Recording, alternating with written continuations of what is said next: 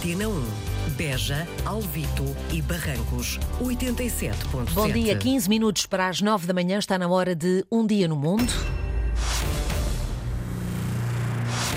Entre Israel e a Palestina está a ser ativada a terrível engrenagem da guerra. Bom dia, Francisco Sena Santos. Viva, Mónica, bom dia. Os dias sucedem-se e as cenas de guerra agravam-se na Palestina ocupada por Israel. O que aconteceu nestes últimos dois dias em volta de Jenin evidencia essa escalada, conduzida pela ala mais ultra do governo israelita, que não só está a abrir uma funda crise interna em Israel, como está a desencadear a escalada bélica na Palestina.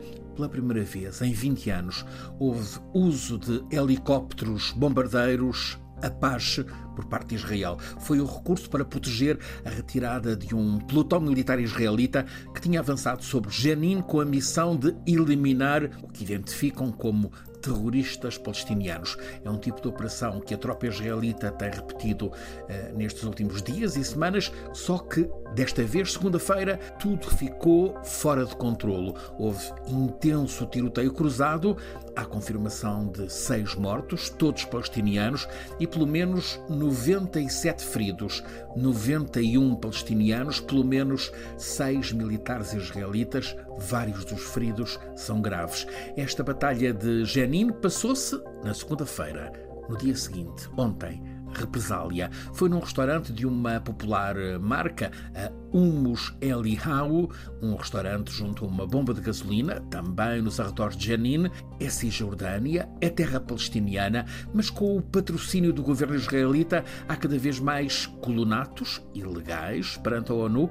Colonatos e colonos já são dezenas de milhares. Os colonos sentem-se protegidos pela ala ultra do governo ultra-religiosa e direita ultra mostram-se confiantes, sucedem-se episódios de desafio aos palestinianos. Pouco depois do meio-dia de ontem, dois palestinianos entraram armados no tal restaurante Humus, abriram fogo, todos os clientes eram colonos, Mataram três, feriram quatro. Saíram e na fuga ainda mataram um quarto colono na bomba de gasolina.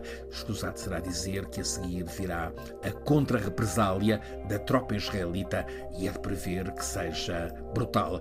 Essa contra-represália, aliás, já começou por parte dos colonos, que em grandes grupos armados entraram pela noite a vandalizar lojas palestinianas em volta de Jenin e de outras cidades da região. Jenin é a terceira cidade da Palestina. Está na Cisjordânia, portanto, numa zona que tem tutela palestiniana da Fatah, Autoridade Nacional Palestiniana. É, portanto, suposto ser uma terra de moderados, ao contrário da faixa de Gaza, liderada pelo Hamas.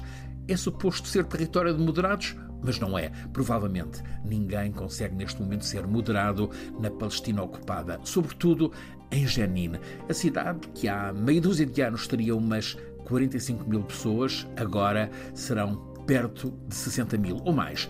Há cada vez mais palestinianos nos dramaticamente célebres campos de refugiados de Jenin. Jenin tornou-se o epicentro da resistência palestiniana à ocupação israelita. Em vez de território da Fatah, tornou-se a base de todos os grupos de combate. Está lá gente do Hamas, da Jihad, do que resta da FPLP, está lá gente de todos os grupos, com grande rivalidade entre eles, sim, mas unidos pelo essencial: enfrentar Israel. Em primeira linha, a tropa que ocupa aquela zona, mas também os colonos que pretendem tomar conta só para eles daquela fértil terra agrícola no Val do Jordão. A perspectiva é muito inquietante. Sabe-se que essa é a análise feita tanto em Washington como em capitais europeias mais ligadas ao Médio Oriente. Há no governo israelita ministros na abundante ala mais ultra que estão a dizer em público que defendem uma operação militar israelita na Samaria. Samaria é a designação tradicional judaica para Cisjordânia. Um dos ministros que defendem essa ação militar, um eufemismo para guerra é o das finanças, Smotrich, um ultra entre os ultras. Ele levou ao Conselho de Ministros deste último fim de semana uma autorização de financiamento para mais 4 mil casas nos colonatos, no que ele chama de Samaria. É ilegal perante o mundo, mas está aprovado. A presidência Biden mostra a reprovação do que está a acontecer com o governo das direitas em Israel, reprovação evidenciada ao recusar receber Netanyahu na Casa Branca. De facto, Netanyahu está nas mãos dos ultras. Ou faz o que eles querem ou cai. E cair significa para ele a ameaça de cair nas redes da justiça. É assim que há que contar com a possibilidade de ele, Netanyahu, se juntar à luz verde para uma operação militar israelita na Palestina, ou seja, para a guerra. Isto enquanto o Hamas espera que Mahmoud Abbas, o decadente chefe da Autoridade Nacional Palestiniana, chegue ao fim para, mesmo sem eleições, o Hamas tomar o comando do combate da Palestina. Estes tempos tão perigosos, de parte a parte, na terra que tem a etiqueta de santa. Francisco Sena Santos e Um Dia no Mundo. Antena 1. Deixe-se ficar.